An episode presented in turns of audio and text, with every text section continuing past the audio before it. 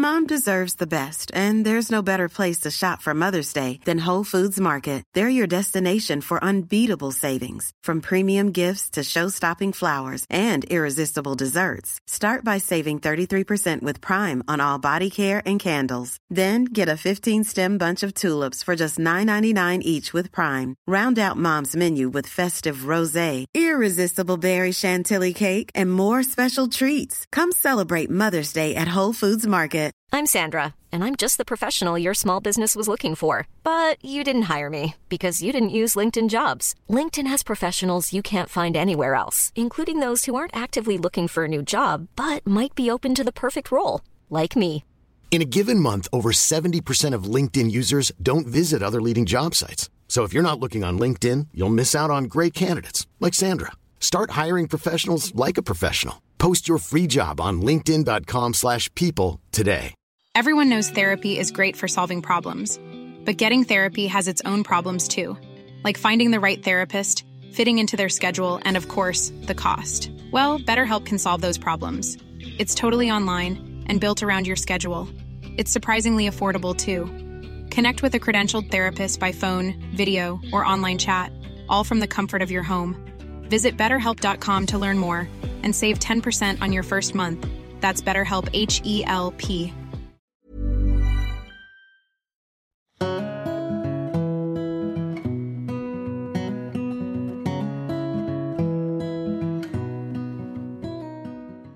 Florence Bernard, vous êtes thérapeute et directrice de Quantum Way. Vous allez nous parler du livre Pourquoi nous sommes essentiellement bons, écrit par le psychologue américain Richard Schwartz, créateur de la thérapie IFS ou Internal Family System. Dans ce livre, Richard Schwartz nous propose le fruit d'années de recherche avec ses patients, où il a découvert que nous avions une part totalement saine et inaltérable en nous, qu'il a nommé le self, et d'autres parties blessées de l'enfance, ou également des parties protectrices. Alors tout d'abord, est-ce que vous pouvez nous expliquer ce que sont ces différentes parties? Il en nomme plusieurs, comme les exilés, que l'on pourrait euh, assimiler à l'enfant intérieur, les managers, qui pourraient être des enfants parentifiés en nous, et les pompiers. Alors, vaste question, quelles sont ces différentes parts et comment elles se créent et comment elles fonctionnent? Waouh! Bonjour Carole déjà vaste programme. On a combien de temps? On a bon, on va voir ce qu'on arrive à faire. Euh, donc merci déjà de, de, m'accueillir ici. Euh, et vraiment, ce, ce, ce, livre est pour moi un petit bijou effectivement parce que c'est toute la sagesse euh, de, Richard Schwartz condensée en 230 pages. donc où il nous décrit en fait tout son cheminement pour arriver au modèle qu'il a créé et aussi tout tout le cheminement qu'il a fait lui personnellement avec ce modèle, avec ses patients, avec ses collègues, et tout ce cheminement qu'il a amené à quelque chose de peut-être plus spirituel, mais ça on pourra en parler après. Donc en fait, ce qui, ce qui il s'est rendu compte, faut peut-être revenir à l'histoire de, Richard Schwartz, il en parle dans son livre, mais je trouve ça important. En fait, il travaillait, c'était un, thérapeute familial, il faisait de la systémie familiale, et il travaillait avec euh, beaucoup, il de ses patientes étaient des patientes qui avaient des problèmes de, du trouble du comportement alimentaire, donc essentiellement boulimique ou anorexique. Et il s'est rendu compte que quand il travaillait avec elles, elle parlait de leur partie, donc une partie qui les forçait à manger, et puis une partie qui leur en voulait parce qu'elles avaient mangé, qu'elles s'étaient goinfrées, euh, euh, qu'elles avaient vidé le frigidaire. Euh. et donc, il a commencé à avoir de la curiosité pour ces parties et les a fait parler là-dessus. Et il s'est rendu compte au fur et à mesure de ces explorations avec, euh, avec ces, euh, patientes qu'il y avait des schémas qui revenaient en permanence, qu'il y avait des, des parties qui, euh, que quand petit à petit, elle, elle, définissait ces parties et que ces parties, elles revenaient à chaque séance, séance après séance. Et qu'il y avait quelque chose de très cohérent, en fait, dans leurs histoires. Et que ce n'était pas quelque chose qu'elles imaginaient, que c'était vraiment quand elles parlaient de... elle pouvait même les décrire en disant celle qui, par exemple, va se précipiter dans le frigidaire, c'est euh, euh, elle, est, euh, elle, est, elle, un peu boulotte, ou elle est petite, ou elle est pleine d'énergie, ou elle a 20 ans, ou elle a 10 ans. Enfin, elles arrivaient à même leur donner des âges. Et donc, petit à petit, il a, il a développé ça. Et donc, ce qu'il a réussi à faire, c'est un modèle. Un modèle qui nous explique qu'on n'est pas un esprit monobloc, on n'est pas un et unique, on est un et multiple. on est euh, multiple à l'intérieur et on a effectivement des parties. Alors, dans le langage courant, on utilise souvent cette notion. Hein. On dit j'ai une partie de moi qui veut sortir ce soir et une partie de, moi qui veut rester sous la couette. Mais c'est un petit peu plus complexe parce qu'après, ce qu'il va faire, c'est que ces parties, il comme vous avez nommé, il les, a définies dans des rôles plus spécifiques. Donc, qu'est-ce qui se passe? On a des. Euh, on a des, ce qu'on appelle des exilés, qui sont en fait des parties blessées. Alors, ça peut être des parties qui ont été blessées dans l'enfance, ça peut être des parties qui effectivement sont comme ce qu'on peut appeler l'enfant intérieur, mais c'est souvent plus complexe que ça. On a plusieurs enfants intérieurs à ce moment-là, parce qu'on a des, on se rend compte que quand on fait ce travail-là, on a des parties qui ont quelques années, qui ont même qui ont des parties bébés, des parties qui ont 2-3 ans, des parties qui ont 5 euh, ans, 10 ans, 15 ans, 20 ans, 30 ans, 50 ans, 107 ans, euh, euh, des parties qui sont très vieilles. En fait, finalement, on a des parties blessées à l'intérieur, qui en général ont été blessées dans, un, dans des scènes du passé. Ce sont des parties, pourquoi il les a appelées exilées? Parce qu'il s'est rendu compte qu'elles étaient exilées, c'est-à-dire qu'elles sont refoulées, on prendrait, en, en, psychanalyse on dirait refoulées, mais en fait elles sont exilées, c'est-à-dire qu'on les éloigne le plus possible de notre quotidien. On va voir comment. Et elles sont souvent bloquées dans des scènes du passé. Donc ça, c'est des, des exilés qui sont des parties plus vulnérables, blessées, fragiles, euh, qui osent pas, qui, sont, qui ont honte, qui portent de la culpabilité, qui euh, portent de la tristesse, qui n'osent pas se montrer ou qui, euh, qui nous envahissent tout d'un coup. Ça nous arrive aussi tous les jours de dire de se sentir comme un bébé ou comme une petite fille qui arrête pas de pleurer ou comme une petite fille très en colère ou comme un, petit euh, on a l'impression d'être un petit animal apeuré au fond du au fond d'un coin dans le noir donc en fait finalement dans notre langage du quotidien on ce qu'on fait quand on nomme comme ça c'est qu'on décrit des exilés donc ces parties exilées donc ce sont les parties qui en nous sont vulnérables et qu'est-ce qui se passe? C'est que quand il y a un événement qui arrive qu'on peut appeler traumatique en, en psycho. Hein. Donc quand on est traumatisé, que ce soit un événement traumatique ou des situations traumatiques comme la maltraitance, comme euh, euh, la négligence, comme le harcèlement à l'école, par exemple, tout ça, ce sont des événements qui se répètent et qui finissent par faire trauma. Euh, quand, ça, ça arrive, on prend des croyances, on prend des blessures, et on trouve une façon de se sortir de ça. Donc, on va développer des comportements pour surtout pas revivre ça. Et donc, on va avoir ce qu'on appelle des parties protectrices. Et ces protecteurs, ils ont des rôles. En fait, ces parties protectrices ont des rôles qui sont euh, euh, qui, nous, nous, amènent des comportements qui vont euh, éloigner la souffrance. Donc, ça peut être des. Donc, dans les protecteurs, il y a deux catégories il y a les managers et il y a les pompiers. Les managers, ce sont ces parties de nous qui font des choses. Euh, ça peut être une partie, par exemple, très organisée, une partie qui fait en sorte que tout soit toujours tout rangé bien à, bien à sa place, ou une partie qui va vraiment faire hyper attention au temps pour qu'on soit toujours à l'heure. Euh, une partie qui va être les parties perfectionnistes, par exemple. On a on rencontre souvent hein, de, euh, ces parties-là chez, de nombreuses personnes. C'est, il faut que ce soit parfait. Si c'est pas parfait, je vais pas, je vais pas le faire ou je vais pas le montrer ou je vais pas me montrer. Perfectionnisme, donc c'est quelqu'un qui, cette partie perfectionniste, elle va faire, faire, faire, faire, faire pour essayer d'atteindre cette perfection. Donc c'est vraiment les managers sont les parties qui font. Et on a les pompiers qui, eux, ce sont des parties réactives. Elles réagissent. Elles font pas, elles réagissent. Et dans les pompiers les plus connus, euh, ce sont toutes les parties addictives.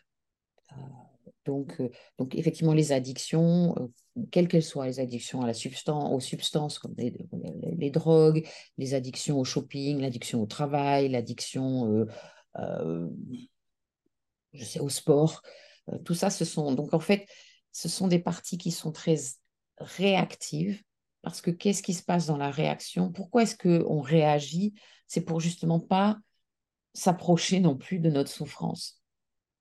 Euh, je me sens pas très bien, qu'est-ce que je vais faire? Je vais prendre un verre d'alcool. Hmm. Je me sens épuisée, qu'est-ce que je vais faire? Je vais euh, me précipiter sur un paquet de bonbons. Euh, ça va me faire du bien, le sucre, ça me fait du bien, j'en ai besoin, nous, nos addictions alimentaires sont aussi des pompiers. Donc les pompiers, en fait, ils, vont coûte que coûte euh, euh, masquer la souffrance ou l'effacer ou l'anesthésier. Et le, chef des pompiers, on dit dans, notre jargon euh, IFS, donc IFS, c'est Internal Family Systems en anglais, et donc c'est système familial en français, hein, pour, euh, rappeler. Et donc en IFS, dans notre jargon IFS, le chef des pompiers, c'est le suicide. On a, c'est pas, c'est, pas toute la personne, et souvent les personnes qui ont fait des tentatives de suicide disent, ben, c'était plus fort que moi, mais elles disaient qu'il y, avait aussi quelque chose qui voulait pas aller jusqu'au bout. Donc il y a une partie qui voulait aller vers suicide. Et puis, il y a des parties qui ne voulaient pas, qui ne sont pas d'accord. Et donc, le chef des, le chef des pompiers, c'est ça, c'est la partie suicidaire qui va dire de toute façon, la souffrance est tellement importante qu'il n'y a pas d'autre solution que d'arrêter de vivre, puisque quand je vis, je souffre. Et donc, en fait, tous ces systèmes, on représente parfois ça comme un triangle avec les exilés en bas et puis les managers et les pompiers au-dessus, sachant que les managers et les pompiers protègent l'exilé. En fait, on se rend compte quand on fait ce travail intérieur que si on discute avec nos parties protectrices, pourquoi elles font ça? Parce que derrière, il y a un enfant ou il y a une partie exilée qui risque d'être à nouveau blessée. Et donc, ce qui, c'est, ce système de parties avec les managers, les pompiers et, les exilés.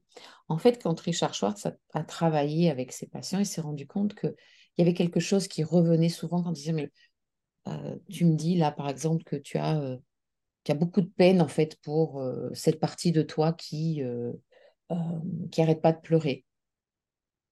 c'est une partie de toi qui a de la peine et dit non, c'est moi qui ai de la peine. Ou non, c'est moi qui suis curieuse. Non, c'est moi qui, là, je me sens calme, je suis bien. Et en fait, il s'est rendu compte qu'en fait, quand il cherchait, est-ce que c'est une partie, en fait, les, les personnes répondaient, c'est moi. C'est moi. Et en anglais, moi, c'est me, c'est myself. It's myself, c'est mon moi. Et donc, il s'est dit, mais en fait, il y a quelque chose qui revient tout le temps, c'est ça, cette notion de self, et donc de, de, de, de, personne. Et euh, il a commencé à, à, à, comprendre que, en fait, ce, self qui se montrait, donc cette personne qui se montrait, ou cette personnalité qui se montrait, ce moi qui se montrait, avait des qualités qui revenaient tout le temps, notamment la curiosité, la compassion, la clarté. Euh, on, peut revenir donc ce que lui a défini comme les 8 C. Et, en fait, il s'est dit, mais ça, c'est quelque chose qui est en nous et qui est inaltérable. C'est tout le temps là. Ça, c'est ce, self que je rencontre, quand je vais à la rencontre de mes patients et qu'elles me parlent de qui elles sont vraiment, et puis après qui ils sont vraiment, puisque dans, dans, sa patientèle, il n'y avait pas que des femmes, parce que ça fait quand même plus de 40 ans qu'il fait ça. Euh, en fait, quand je me connecte à ce self, euh, il y a vraiment, euh, il n'y a, a, jamais cette notion de blessure, de tristesse, de... Non, en fait, le self, il est là, il est présent, et il a rencontré ça chez absolument tout le monde. 100% des personnes avec qui il a travaillé ont à un moment donné parlé ou se sont connectés à ce qui maintenant il appelle le self. Et en fait, à partir du moment où on se dit, bah, on a tous un self, ça veut dire que si je suis thérapeute et que je travaille avec un patient, ben moi j'ai un self et mon patient a un self. Si je suis avec, euh, je, je, suis avec euh, des élèves dans une classe en tant qu'enseignant, ben, moi j'ai un self, les enfants ont des selfs, ont un self chacun. Dans mon couple, euh, moi j'ai un self, mon compagnon a un self. Euh, et puis en fait, ben, même avec les animaux, les animaux, ils ont cette présence aussi. Et donc, il a petit à petit développé cette notion de self plus large. Mais vraiment, c'est cette partie en nous qui n'est jamais abîmée. Et ça, c'est nouveau aussi. Parce qu'on a, quand on a, quand on, quand on souffre, quand on est pris dans euh, la dépression, l'anxiété, quand on est pris dans un, une blessure immense, un, trauma ou quoi que ce soit, on a l'impression que y a, en fait, c'est tout nous qui avons été, on est, on est bousillés. Et en fait, ça, ça redonne aussi beaucoup d'espoir. parce que le parce que c'est là, parce qu'il faut juste aller le chercher. Et donc la manière dont Richard Schwartz travaille, donc dont on travaille en IFS, c'est ce qu'il appelle libération des contraintes. C'est-à-dire qu'en fait, les premières personnes qu'on va rencontrer chez quelqu'un, en général, ce sont ses protecteurs. C'est rare que quelqu'un arrive tout de suite avec sa vulnérabilité. Donc, on va rencontrer des protecteurs. Et en, thérapie, c'est ce qu'on rencontre souvent. Parce qu'en en fait, le problème qui est amené en thérapie, c'est euh, souvent une, partie protectrice qui porte le problème. Et donc, on va négocier avec les protecteurs pour qu'ils s'écartent, pour pouvoir aller chercher l'accès au self. Et donc, on va pouvoir être en connexion avec le self, et c'est le self dans la personne qui va, lui, se mettre en connexion avec les parties à l'intérieur. Parce que finalement, quel est, le, quel est le problème pour résumer?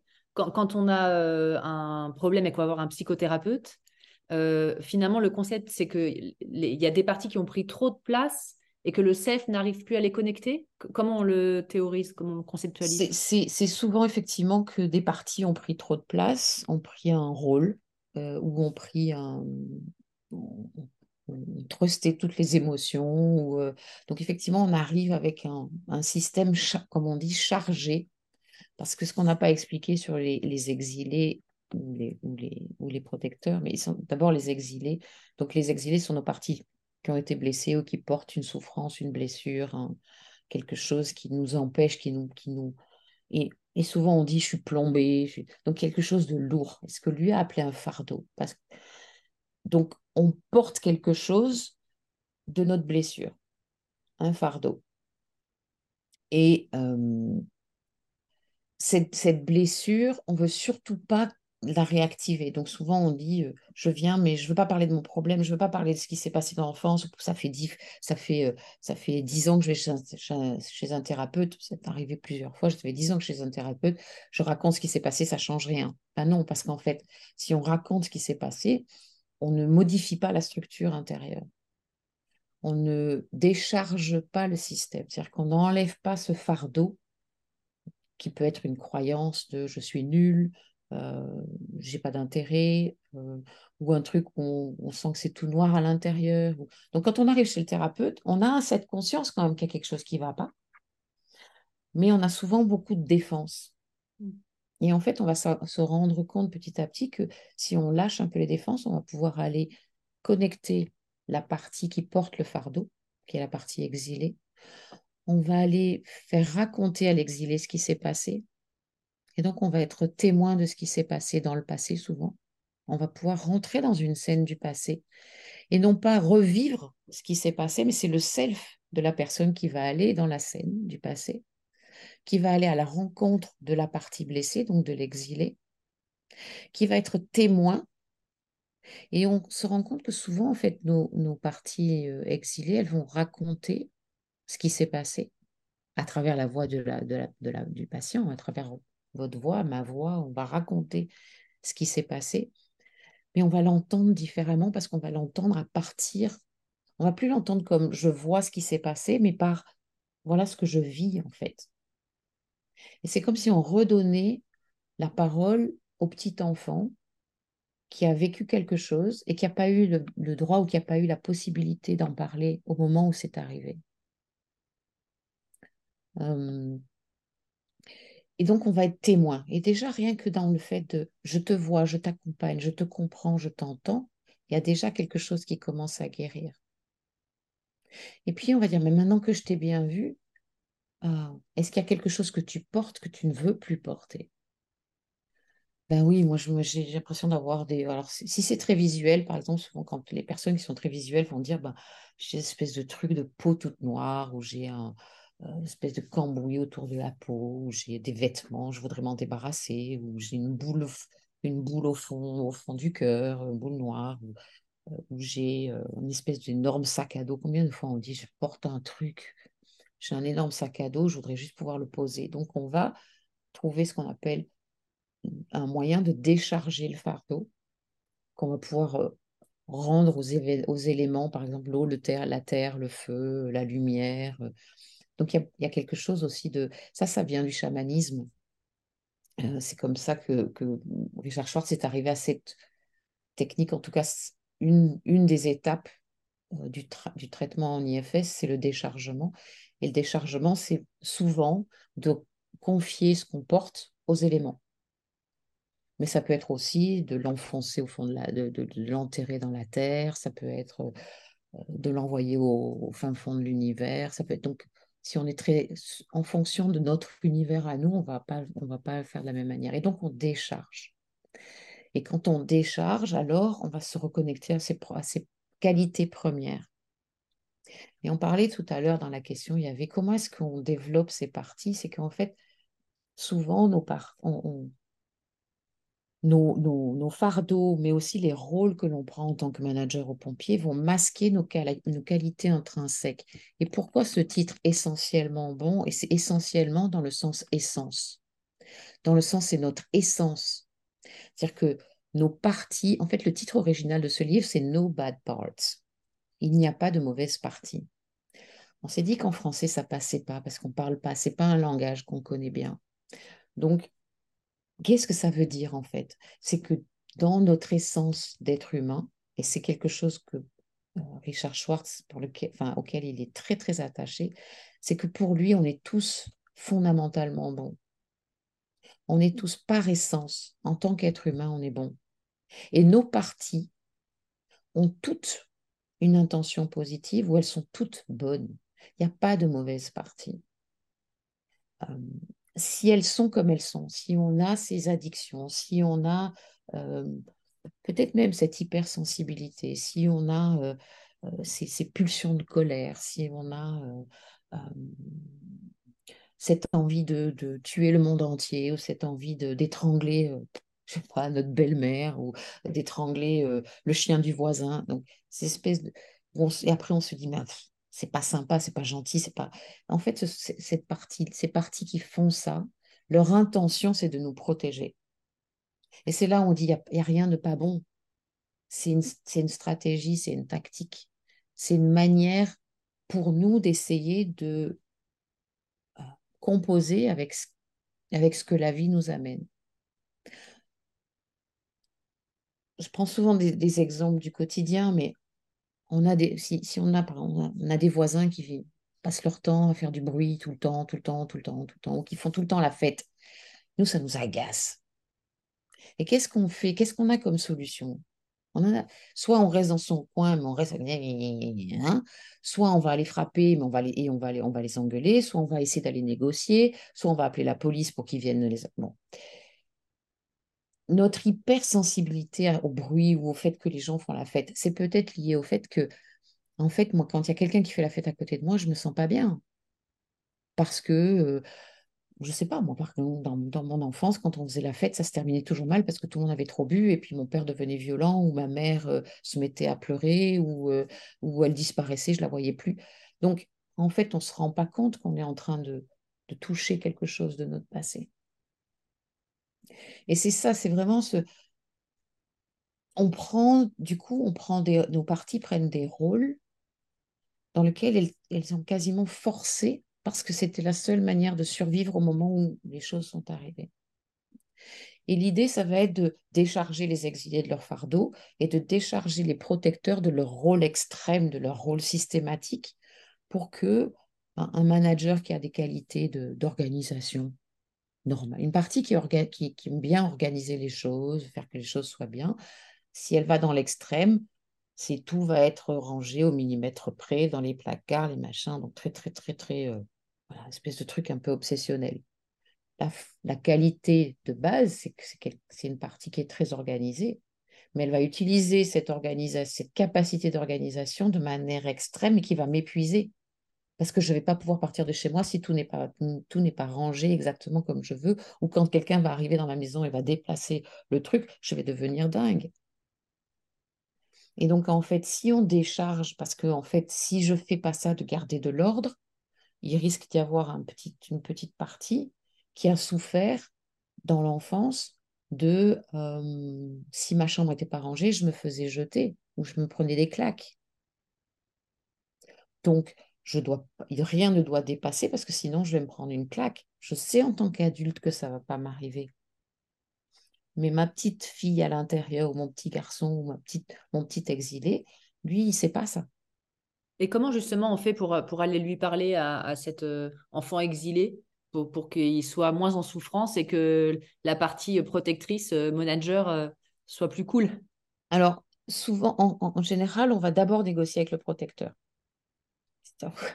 C'est vraiment. Euh, en fait, il faut vraiment s'imaginer qu'on est en train de dialoguer avec un groupe de personnes, de personnalités. Alors, on, parle souvent de sous-personnalité, hein, mais tout ça ne veut pas dire qu'on est euh, schizophrène ou qu'on est euh, a un trouble de l'identité. C'est aussi ça qui fait peur souvent chez les gens quand ils veulent, ils, frappent la porte d'un cabinet de thérapie ou qu'ils prennent, osent prendre le téléphone pour prendre un rendez-vous. Ils ont peur d'être fous je ne sais pas si vous avez rencontré ça dans vos interviews ou dans, dans, dans, dans, votre entourage, mais moi j'ai souvent ça en thérapie quand les gens prennent rendez-vous. et, au premier rendez-vous, souvent c'est j'ai l'impression que je suis en train de devenir folle ou j'ai l'impression de ne pas être normale ou j'ai peur d'être folle ou j'ai peur d'être fou ou j'ai pas envie qu'on me prenne pour un fou ou il n'y a que les fous qui vont chez le psy. Et quand on commence à dire, ben, en fait, c'est normal d'avoir. Moi, je, m'entends parler toute la nuit ou je m'entends souvent, je me parle à moi-même et c'est qu'en fait que je suis complètement tarée. Mais non, c'est normal. Et si on commence à dire, ben, en fait, c'est une partie, et on va considérer que c'est une partie qui fait partie d'un tout, qui fait partie de, toi, de vous. Donc, on va discuter avec ce petit monde à l'intérieur pour certaines parties, pour certaines personnes, ça peut ressembler à de l'hypnose. C'est-à-dire qu'en fait, on est quelque part dans un état modifié de conscience, mais on est tout à fait conscient de ce qui se passe. Il arrive parfois que les personnes en thérapie fassent une séance et à la fin de la séance ne se rappellent pas ce qui s'est passé ou n'ont pas vu le temps passer. Parce qu'il y a cet état modifié de conscience. Donc, qu'est-ce qu'on fait en tant que, en tout cas, quand on est thérapeute, on est juste guide. C'est-à-dire qu'on n'est pas, n'est pas celui qui sait. Et ça aussi, c'est assez nouveau dans toutes ces nouvelles thérapies euh, qu'on essaye de promouvoir chez Quantum Way d'ailleurs. C'est que le thérapeute se met dans une position de haut service, de haut niveau de. Je ne suis pas celui qui sait, qui va te dire comment tu dois réfléchir dans ta vie. Moi, je n'ai pas la solution. La solution, on va la trouver ensemble. Moi, ce que je sais, c'est comment le système intérieur fonctionne en général. Je connais les grandes règles. Mais il se peut que dans ton monde intérieur à toi, il y ait des trucs qui soient un peu différents de ce que plus ou moins ce que Richard Schwartz a défini. C'est pas grave parce qu'on arrive avec cette qualité du self qui est de la curiosité. Important. Pour moi, les, les, les, deux, euh, les trois qualités du self. Donc, on a dit qu'il y en avait huit. Hein. On peut les nommer si on veut. Mmh. Euh, donc, mais les trois, pour moi, les trois plus importantes, c'est la curiosité, mais une curiosité euh, intéressée par l'autre, la compassion. La compassion, c'est que je vois que tu souffres et je suis là pour t'aider. Euh, je ne vais pas prendre ta souffrance, mais je peux la sentir, je peux la ressentir et je peux être avec toi dans ta souffrance. Et euh, la connexion, c'est-à-dire que je peux faire ça parce que je suis en connexion avec toi. Donc ça, pour moi, c'est trois qualités vraiment importantes. Le self, c'est un, c'est une énergie. Ou Richard Schwartz dit que c'est pas une partie, c'est qui on est ou c'est quelque chose qui est plus de l'ordre de l'énergie. On parle d'énergie de self. Quand je suis connectée à mon self ou quand je suis dans mon self ou quand je sens mon énergie de self, selon les personnes, le vocabulaire peut changer, on va sentir ces qualités, donc curiosité, calme, clarté, euh, connexion, j'ai dit. Il y a le calme. Je peux être calme face à une situation chaotique. Euh, la confiance. J'ai confiance qu'on va trouver quelque chose. J'ai confiance en toi, j'ai confiance dans le fait que voilà, la, vie, la, la vie vaut la peine d'être vécue. J'ai confiance. Donc c'est important. Il y a du courage, parce que parfois il faut du courage pour, pour aller là où on va, pour aller se, se connecter à ses, pour aller se connecter à sa souffrance. Il faut du courage pour oser se montrer, pour oser se dire. Qu'est-ce qu'on a d'autre? De la clarté. Je ne sais pas si je l'ai nommé, je vais essayer de les. Je, me suis un petit peu un bête. La clarté, parce que je peux voir clair, je peux. Je suis plus embrouillée dans mes pensées. Quand on dégage, le chemin vers, vers le self, quand on peut se connecter à son énergie de self, on voit les choses beaucoup plus clairement. On sort du brouillard. Hein. Et la créativité. C'est-à-dire qu'on est quand on est dans cette énergie de self, on, va pouvoir penser à autre chose, on va pouvoir sortir du côté binaire parfois. Souvent, on est face à un truc, il faut que je trouve une solution. Quand on est dans son self, on va, on va élargir le champ des possibles, en fait. Et donc, il va y avoir de la créativité. Je vais pouvoir. Euh, et dans, la thérapie aussi, on est créatif. Bah, tiens, il y a ça qui arrive. Tiens, est-ce qu'on peut aller voir ça? Est-ce qu'on peut faire ci? Euh, L'autre jour, je, disais, ben, tout d'un coup, j'étais avec une, petite fille, un exilé dans ma, séance. Et puis, j'ai pris un livre et on a lu. ben, ça, c'est parce que c'est venu comme. Je pense que c'est mon self qui a voulu amener cette créativité-là dans. Euh, où on va prendre, je sais pas, on va, on va aller dessiner, où on va. Donc, il y a cette créativité. Donc, curiosité, calme, clarté, compassion, confiance, créativité, courage et connexion. Voilà, ça fait 8. 8 C.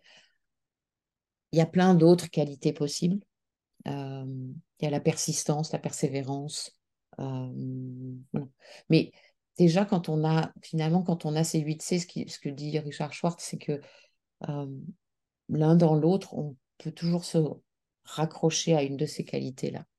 Hmm. Et donc, quand on arrive avec ça, cette qualité de self, on va pouvoir aller à la rencontre des parties, les siennes ou celles de l'autre. Et on va pouvoir aider, la personne, si on est en thérapie, euh, en tant que thérapeute, on va aider la personne à dégager du self pour, que ce soit le self qui soit en connexion à l'intérieur avec les parties. Et pour ça, on va négocier avec les protecteurs.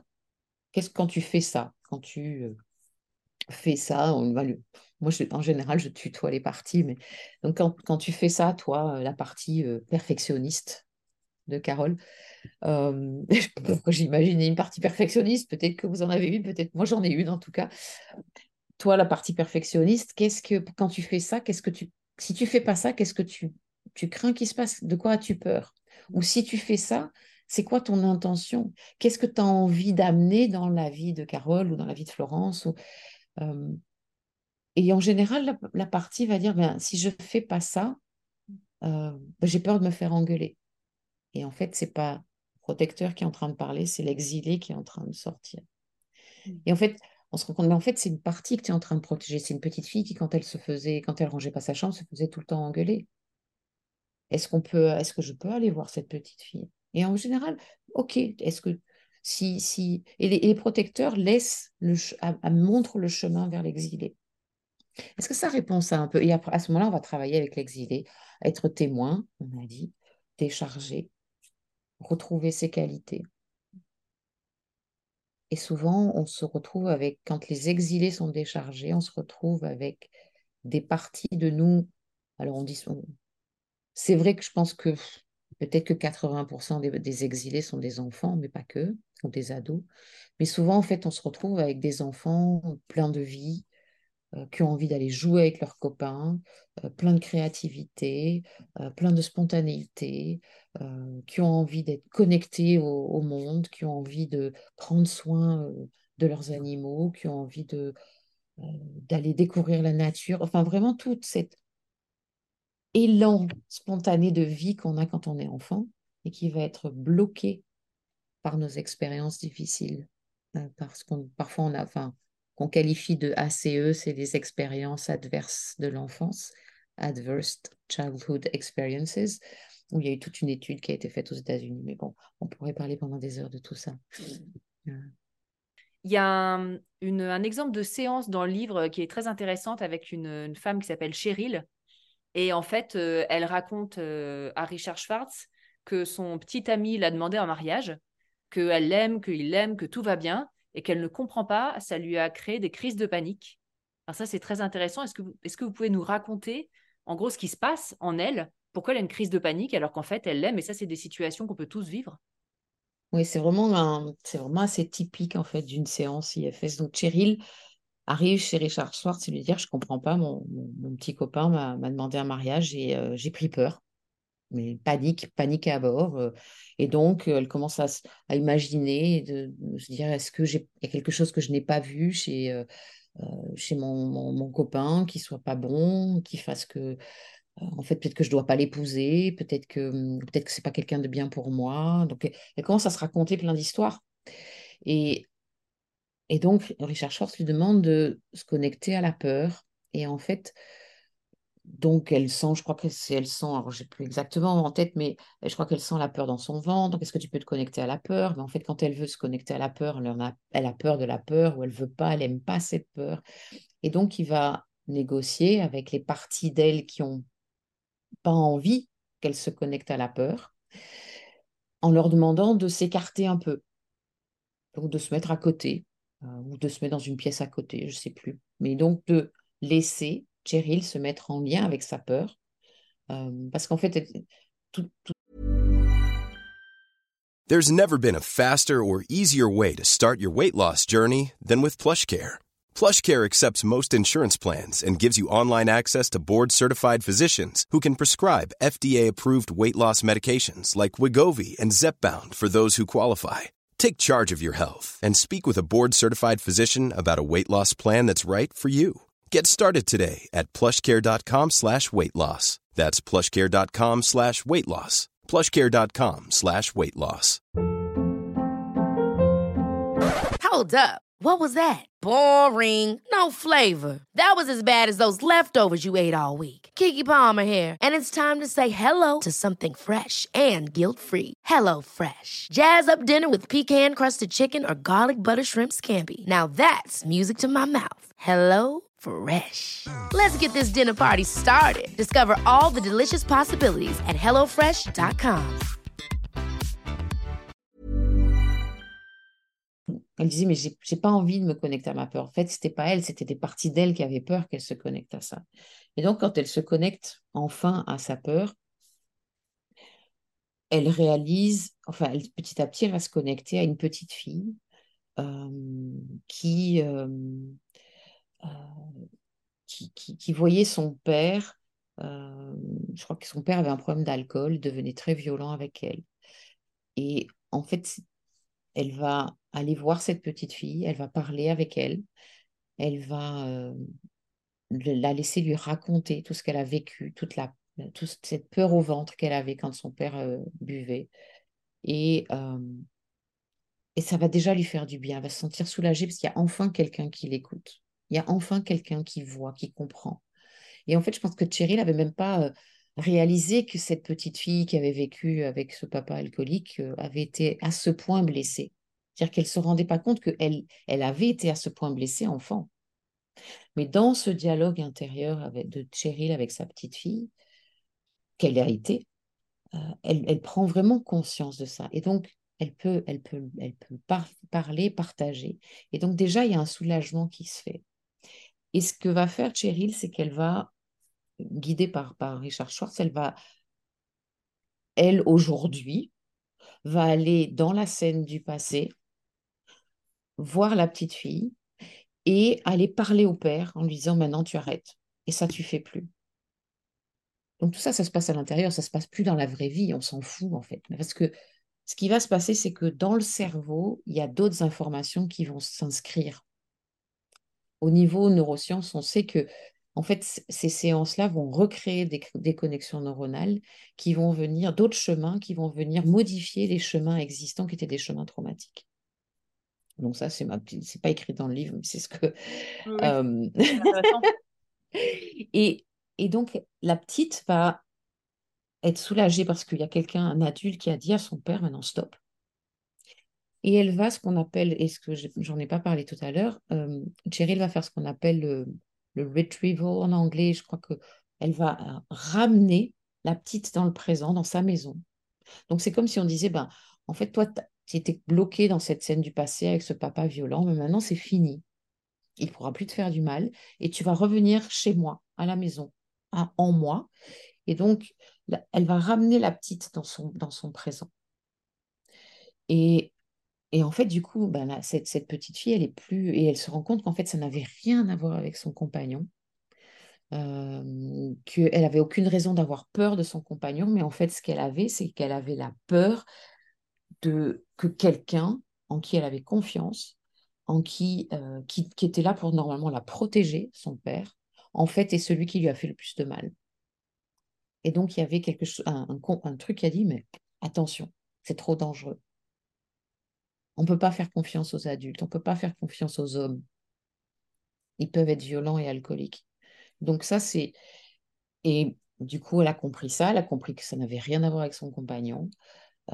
Elle a retrouvé sa, spontanéité de petite fille et elle s'est mariée et je crois que voilà et sur beaucoup d'enfants enfin bon je sais pas.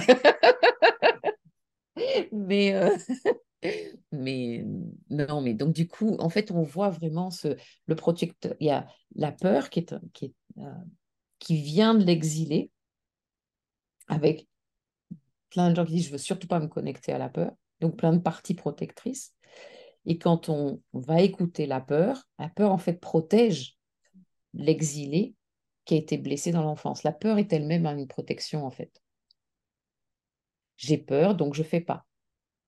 Et en ne faisant pas, je protège. Et donc on, écoute la peur. La peur dit oui, mais en fait, si je fais ça, il y a un risque de blessure. Ah ben oui, donc on va vers l'exilé.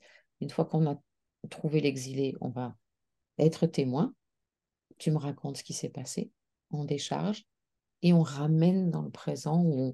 Alors parfois, cette phase-là, c'est pas je ramène dans le présent, c'est euh, euh, l'exilé, ce que je disais tout à l'heure, a envie d'aller jouer avec ses amis ou, euh, ou a envie d'aller au bord de la plage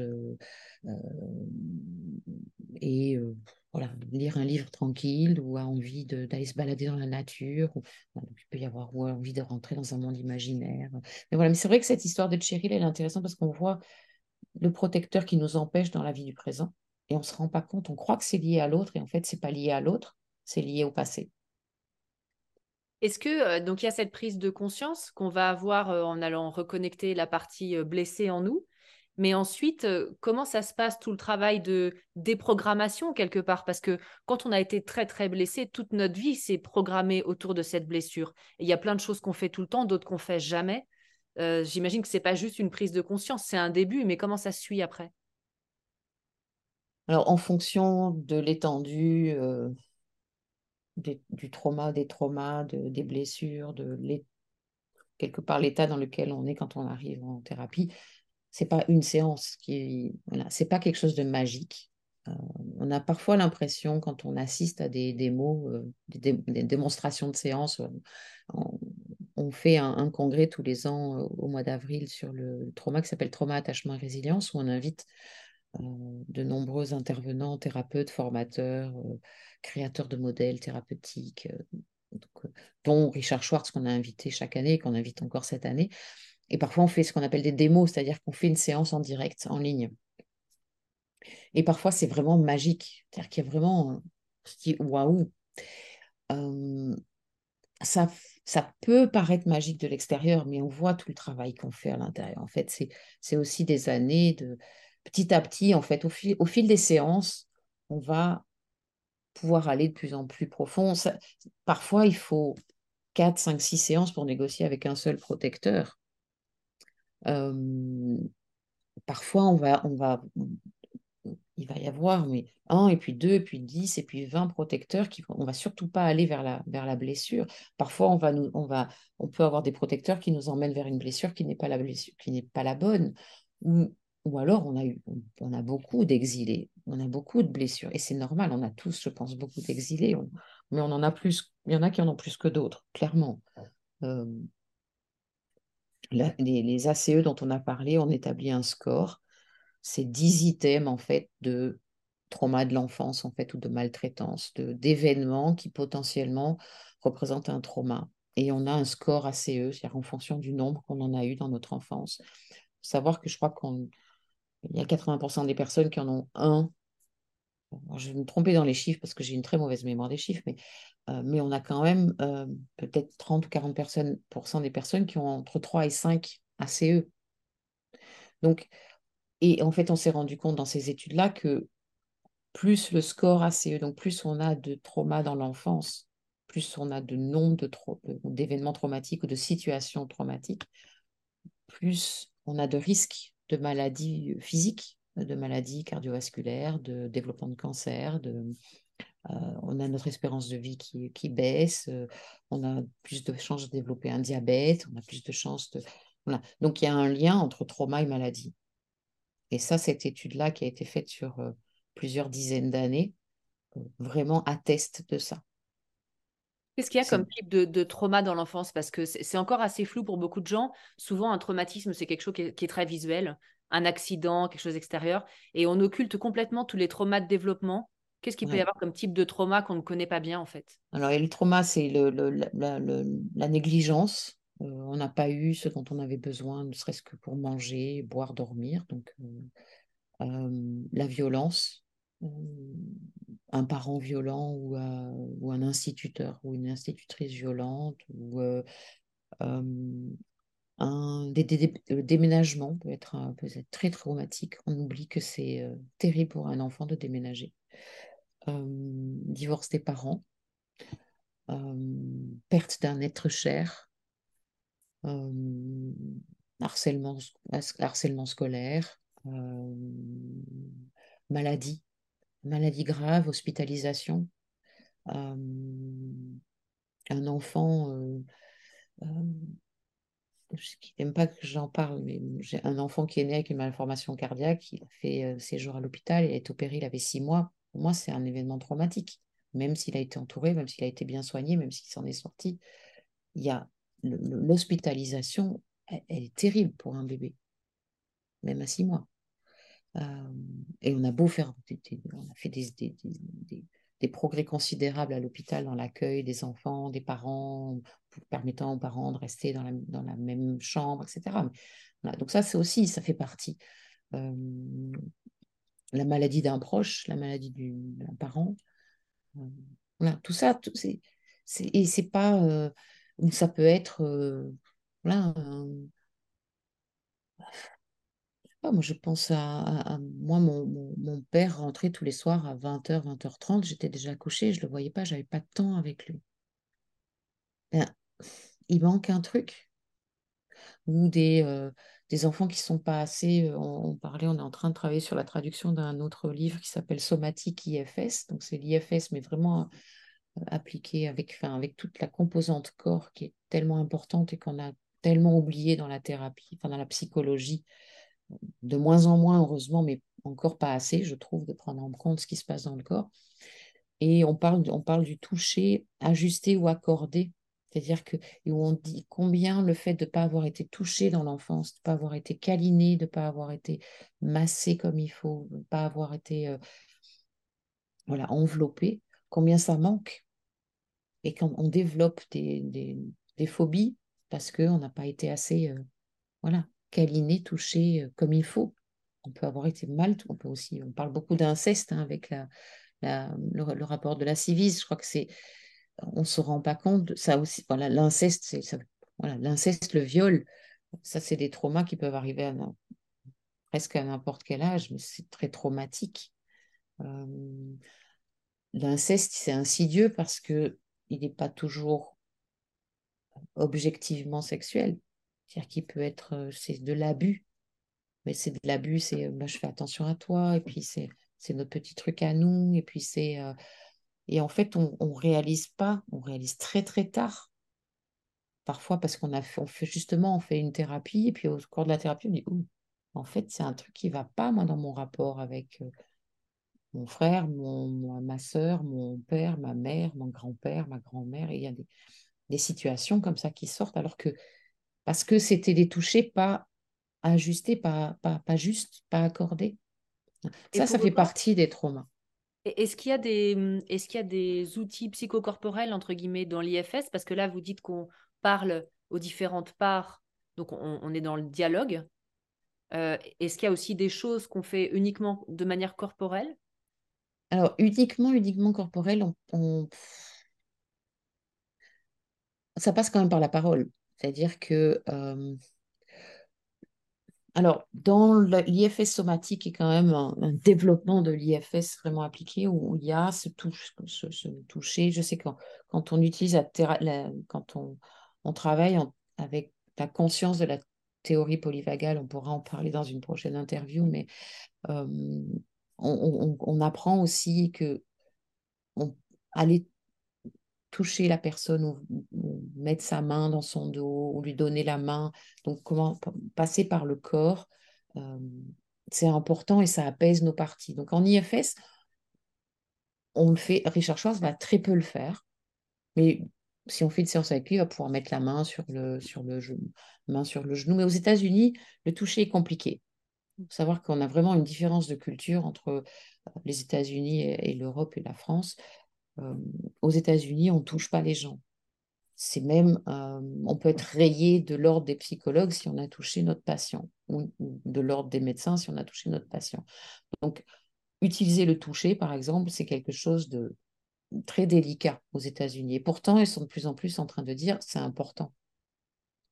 Donc, Richard Schwartz, il est plutôt de cette génération et de cette euh, culture où on ne touche pas. Mais par contre, il va dire, une partie, on a dit, comment est-ce qu'on identifie, comment on se met en lien avec une partie, ça peut être aussi par le corps. Euh, et le corps, c'est quoi? C'est à la fois des douleurs que je peux ressentir ou des choses que je sens à l'intérieur qui se passent, ou une partie plus chaude ou plus froide, ou une blessure. J'ai très mal à l'épaule. Qu'est-ce qu'elle me dit, mon épaule? Euh, là, on va utiliser le corps. Moi, je suis quelqu'un de très somatique, c'est-à-dire que moi, mes parties, je vais plus les ressentir dans mon corps. J'ai des patients qui vont être plus euh, visuels et qui vont voir leurs parties. Et on ne va pas travailler de la même manière. Tiens, si par exemple, euh, ben, j'ai très mal à l'épaule, tiens, qu'est-ce que ton quand tu te connectes à l'épaule, qu'est-ce que ton épaule va dire? Ben, Qu'elle a besoin d'être soutenue. Donc, tiens, qu'est-ce qui se passe si tu la soutiens? Et on va du coup, on va travailler avec le corps. Donc, oui, on peut travailler avec le corps en IFS. Euh, et c'est ça, c'est cette curiosité du thérapeute qui va nous guider vers ce qui est juste pour la personne. Et si la personne s'est passée par le corps ou si tout d'un coup elle dit j'ai besoin de m'allonger, ben, on dit pas bah, allonge-toi. Est-ce qu'il y, a des signaux euh, un peu récurrents pour, euh, pour, des personnes qui ne, qui ne sont pas conscientes d'avoir vécu des traumas euh, parce que dans la culture familiale, on faisait toujours comme ça, etc., que la société en parle pas, qu'elles n'ont pas la, culture du trauma, on va dire? Euh, est-ce qu'il y a des signaux un peu récurrents qui peuvent donner l'alerte? Euh, Je ne sais pas, des, des, mots chroniques physiques ou une dévalorisation de soi extrême? Est-ce qu'il y a des choses qui sont assez récurrentes en fait? Déjà, les deux que vous avez cités, oui, clairement. Je pense que quand il y a quelque chose qui revient, et ce côté quelque chose qui revient tout le temps, euh, que ce soit une douleur, que ce soit un comportement, que ce soit euh, euh, des pensées. On peut à 98,99999 ou 99,999% se dire qu'il y a quelque chose de traumatique. Ce n'est pas forcément le gros trauma. C'est aussi ça que nous, on essaye de, on essaye, on essaye de d'amener cette conscience sur le fait que on a tous dans notre vie des, choses traumatiques. Tous. À 100%. Je ne connais pas de personne qui n'ait pas un, passé avec du trauma. Alors après, il y a des gens qui sont dans un environnement suffisamment sécur pour pouvoir digérer ces traumas et aller bien et plutôt fonctionner très bien dans la vie. Mais quand on commence à se sentir bloqué, on n'arrive plus à avancer, on n'arrive pas à prendre de décision, on a les maladies auto-immunes, c'est souvent une origine traumatique. Je ne dis pas que c'est 100%, mais c'est souvent une origine traumatique où on a, on a ces impressions de déjà-vu, où on, fait toujours le même cauchemar. Euh, on sent qu'on a des réactions extrêmes qu'on n'aime pas trop. Je m'énerve tout le temps, je pleure tout le temps. ou des, moments d'absence réguliers je suis tout le temps en train de partir dans mes pensées. Ou, euh, donc, ou tiens, j'étais là, ah mais j'étais pas vraiment là. Tout ça, c'est des, signaux, en fait, de hum, hum. Oui, il y a quelque chose, qui, il y a une partie de nous qui nous a emmenés, qui nous fait vivre ça, ou qui nous montre quelque chose, ou qui veut nous dire quelque chose. Et allez, on peut aller regarder. On n'est pas obligé de tout ramener au trauma, mmh. mais on en a quand même tous un peu. Je, je, connais personne qui n'en a pas. Je connais personne, moi la première. Euh, donc, euh, Je crois que c'est aussi ce qui nous... La vie, n'est pas un long fleuve tranquille, on le sait, la vie comporte son lot de difficultés qu'on surmonte avec plus ou moins de succès. et ces difficultés-là, bah, si elles se répètent, ou si elles... On, prend souvent l'exemple du, du clou ou du... Si je prends mon doigt et que je tape sur ma main, tout doucement, bah, au début, je sens rien et je continue à taper avec la même force, mais au bout d'un moment, ça va me faire mal parce qu'en fait, je suis en train de sensibiliser la, partie où je... Et ça, c'est ça le trauma. C'est le trauma répétitif, c'est, ce sont les traumas du développement. C'est quand en enfance, on a, hein, on a ces petits trucs qui nous reviennent tout le temps, qui, tout le temps, tout le temps, où chaque fois que je parle, on me coupe la parole. Donc, je comprends que ce que je dis, c'est pas intéressant. Ou euh, dans, dans, dans, dans, ma famille, euh, on parle surtout pas de ses émotions. Donc, qu'est-ce qui se passe? Il y a une. On, bloque toutes nos émotions. Et si je suis quelqu'un d'hypersensible et que je suis tout le temps, je pleure assez souvent, ben je vais croire que je suis pas normale. Alors que, et du coup, ça se transforme en trauma parce que qu'est-ce qui se passe? C'est que je ne suis pas adaptée.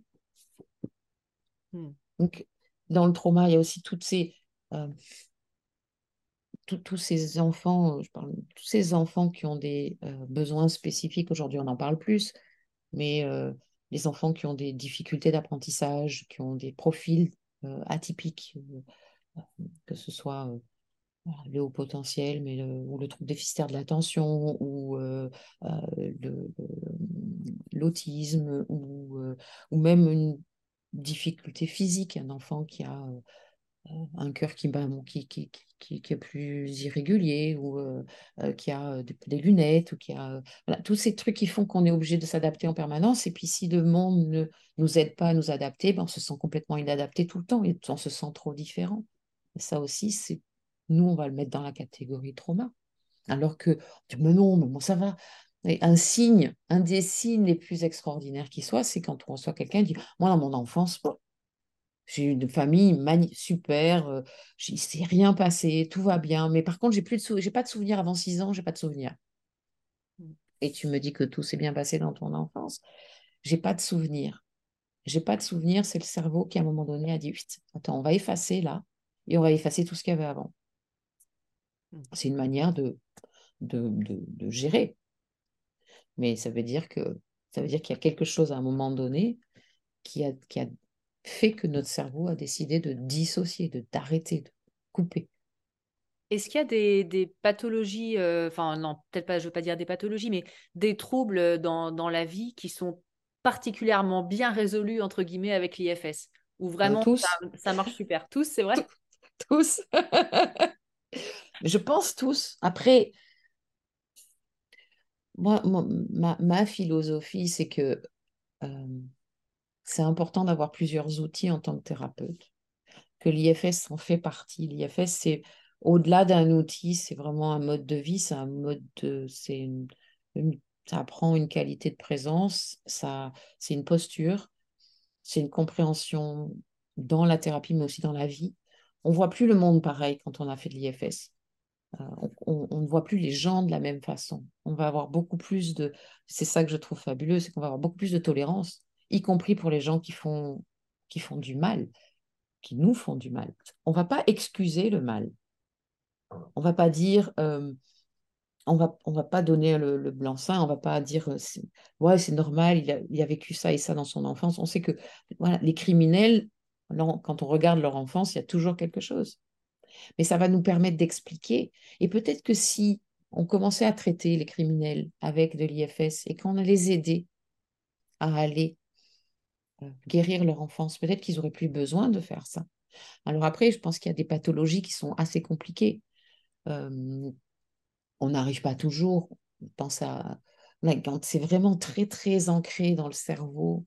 Euh, il peut y avoir, on peut on peut apaiser, on peut améliorer, peut-être qu'on ne peut pas enlever complètement. Euh, je veux pas, je, suis pas psychiatre, donc je veux pas me, prononcer trop sur euh, certaines maladies. Euh, on parle de que ce soit la bipolarité, que ce soit le trouble de l'identité, donc quand on est plein de parties à l'intérieur, la schizophrénie. Moi, au fond de moi, et je pense que je suis et je pense que Richard Schwartz aussi, au fond de moi, je pense que ces maladies mentales-là, on peut les guérir. Je j'ai pas la preuve, j'ai pas, il n'y a pas suffisamment de personnes qui sont formées en IFS et qui travaillent avec ces personnes-là, mais j'en connais quand même beaucoup qui travaillent et ça permet vraiment d'avoir un autre regard sur la maladie mentale. Ça permet d'apaiser et je pense que ça permet de guérir dans certains cas. Il faut du temps, il faut de la persévérance. On a dit que c'était une des qualités du self. il faut du courage parce que euh, c'est aller à l'encontre de ce que le cerveau a fait et a commencé à faire. Et pour lui, c'est beaucoup plus facile pour le cerveau de continuer à faire ça, de, de, splitter, de, voilà, de passer d'un état à un autre. Je ne sais pas si on peut complètement guérir, mais on peut vraiment améliorer la vie des gens.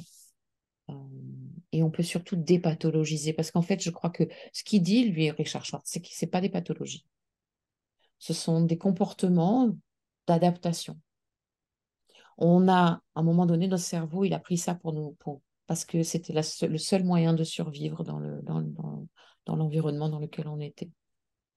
Donc arrêtons de voir les gens comme une pathologie, euh, mais regardons les gens comme ayant des parties qui essayent de faire tout ce, qu'elles peuvent pour maintenir la personne en vie. Et si ça passe par de la dépression, si ça passe par de la bipolarité, si ça passe par de, de la la fragmentation d'identité, ben, c'est une, stratégie. Et si on commence à voir ça comme ça, ben, moi je pense que si toute la psychiatrie commençait à voir le monde comme ça, mais il y aurait, euh, un shift total. Mais après, c'est ma conviction. Je ne suis pas la seule, heureusement, avec cette conviction-là, mais je crois qu'on gagne tous, vraiment tous, et le milieu médical en premier, euh, à regarder ce qui se passe là regarder ce que, ce, que, ce que nous transmet Richard Schwartz, nous cette sagesse qu'il nous transmet et cette compréhension de notre psychisme. On est loin de Freud. Hein. On est très très loin de Freud. Alors, euh, c'est bien, on, on, avance, on évolue. Je crois, je crois, j'espère. Et ma dernière question, il est souvent quand même question de spiritualité, au sens laïque hein, du terme, hein, dans, euh, pas de religion, dans le livre. En quoi vous pourriez dire que cette thérapie est spirituelle, si, vous considérez qu'elle l'est? Alors, je, moi, je n'irai pas jusqu'à dire que c'est une thérapie spirituelle.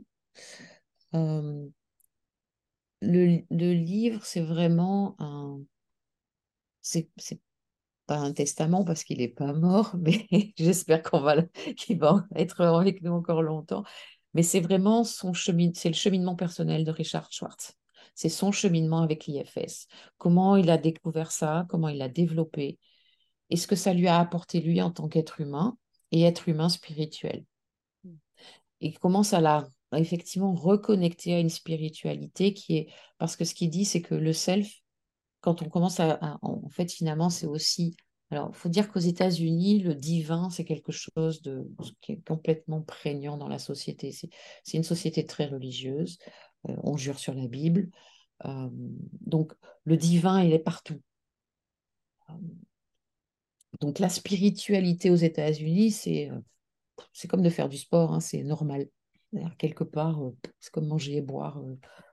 Il a pas de... En France, on est vraiment dans, comme, avec la séparation de l'Église et de l'État, il y a vraiment y a une, une laïcité qui est, qui est, importante et la religion, la religion c'est quelque chose, la spiritualité, c'est autre chose. Évidemment, on parle de spiritualité laïque, mais on n'est pas, euh, on pas toujours très à l'aise avec cette notion de spiritualité. Donc ça, c'est vraiment dans ce livre, ce qu'il dit, c'est que quand on a touché cette part de divin en nous qui est le self, en fait, on fait partie, on se rend compte qu'il y a du self autour de nous, chez l'autre, mais il y a aussi du self dans le groupe dans lequel je suis. Et puis, en fait, il y a du self, il y a le self de l'humanité, il y a le self, il y a un grand self, ce qu'il appelle le, voilà, le grand self. Le grand self, c'est ce truc qui nous dépasse, qui est au-delà de nous euh, et auquel on peut se connecter. Et c'est ça sa spiritualité en fait. Et donc l'IFS peut nous amener à une spiritualité, mais l'IFS n'est pas spirituel. Je ne sais pas si c'est très... Euh, et il parle de contournement spirituel. Je crois qu'il en parle dans le livre, hein, du contournement spirituel au début.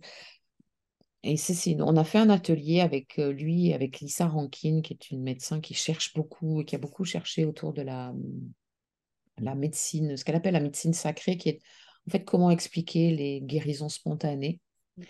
Et donc, elle a écrit un livre qu'on est en train de traduire. Donc, on est très content de, pouvoir. Et on a fait un, atelier avec Richard Schwartz et avec Lisa Rankin sur le contournement spirituel. C'est une notion qui est assez euh, répandue aux États-Unis, qui, qui arrive un petit peu en France. Donc, là aussi, quelque part, on est un peu pionnier, on se dit que c'est important. C'est qu'en fait, souvent, on prend la spiritualité. Et dans la spiritualité, on peut mettre le yoga, on peut mettre le bouddhisme, euh, enfin, les pratiques bouddhiques ou euh, la méditation. Euh, tout ce qui nous permet de nous connecter à quelque chose d'un peu plus grand ou de différent. Et en fait, la spiritualité, on peut l'utiliser pour justement pas se connecter à notre souffrance. En fait, c'est une manière de se déconnecter de la souffrance. On se dit, au moins quand je médite, je sens plus que je ne suis pas bien. Mais en fait, on guérit pas. Et c'est là où il dit c'est un contournement spirituel, c'est-à-dire qu'on contourne la blessure. Et si on commence à prendre conscience de ça et qu'on va aller, ok, ben si, si je vais, si une démarche spirituelle parce que je ne veux pas sentir, et, je pense que dans beaucoup d'extrémisme religieux, on peut, on, peut, on peut retrouver ça, on retrouve ça chez, les, chez beaucoup de, de, terroristes, hein, de, ce, fait de se tourner, euh, peut-être que je me prends une fatwa sur la tête, mais en fait, on se tourne vers quelque chose qui nous qui donne du sens à notre vie parce qu'on ne on, on trouve pas ce sens dans notre vie à nous. Parce que finalement, on, retrouve une place, un rôle, un, endroit, quelque chose. Et, et ça, ça, moi, c'est, ça, vient du, ça, vient du trauma. Et si on ne va pas regarder ça, on va rester dans ce truc de, de, de, Quelque part, ça va expliquer tous les extrémismes religieux, quels qu'ils soient, ou les extrémismes spirituels, euh, les sectes.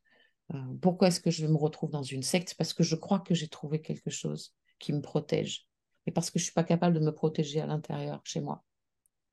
Et donc, quand, si je prends conscience de ça, alors je vais pouvoir aller, et l'IFS va nous aider à aller guérir nos blessures d'enfance.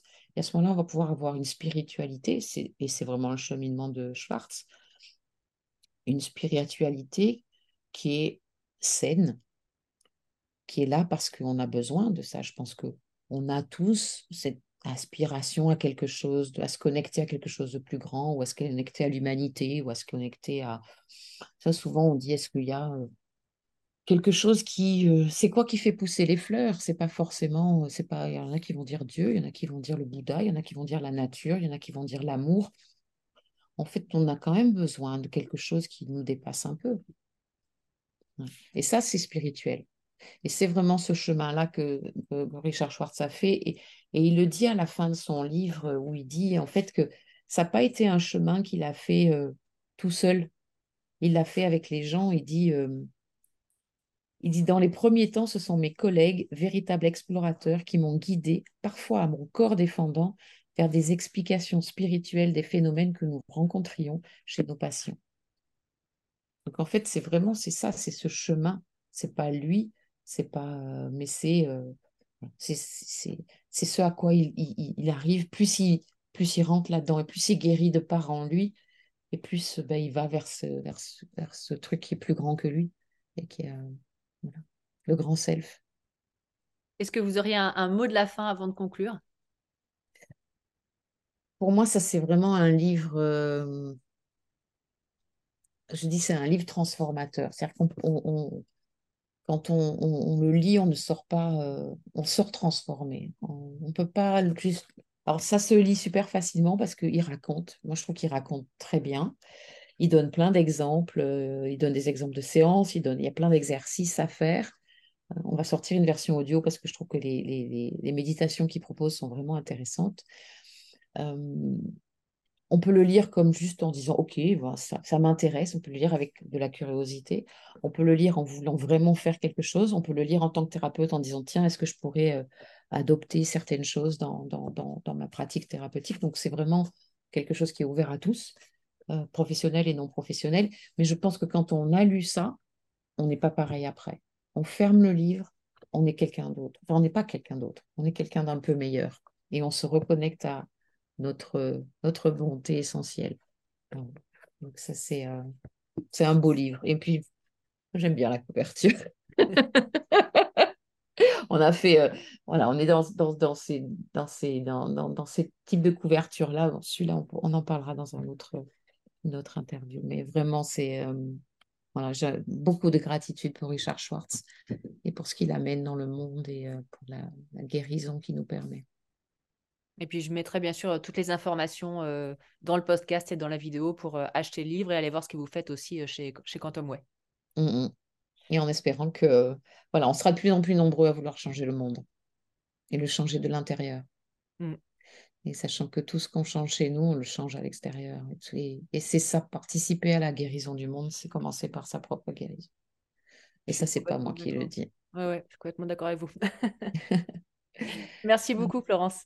Merci, Carole.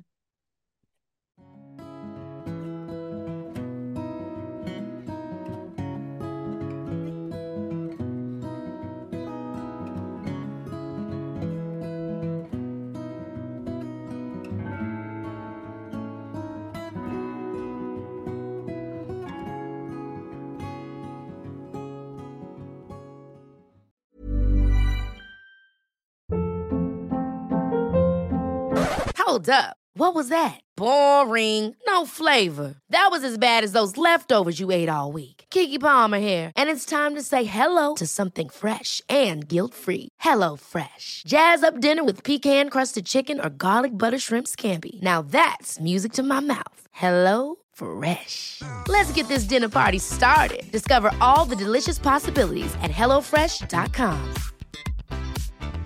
Planning for your next trip? Elevate your travel style with Quince. Quince has all the jet setting essentials you'll want for your next getaway, like European linen, premium luggage options, buttery soft Italian leather bags, and so much more. And is all priced at 50 to 80% less than similar brands. Plus, Quince only works with factories that use safe and ethical manufacturing practices. Pack your bags with high-quality essentials you'll be wearing for vacations to come with Quince. Go to quince.com/pack for free shipping and 365-day returns. Imagine the softest sheets you've ever felt. Now imagine them getting even softer over time. That's what you'll feel with Bowl and Branch's organic cotton sheets. In a recent customer survey, 96% replied that Bowl and Branch sheets get softer with every wash. Start getting your best night's sleep in these sheets that get softer and softer for years to come. Try their sheets with a 30-night guarantee. Plus, get 15% off your first order at bowlandbranch.com. Code BUTTERY. Exclusions apply. See site for details.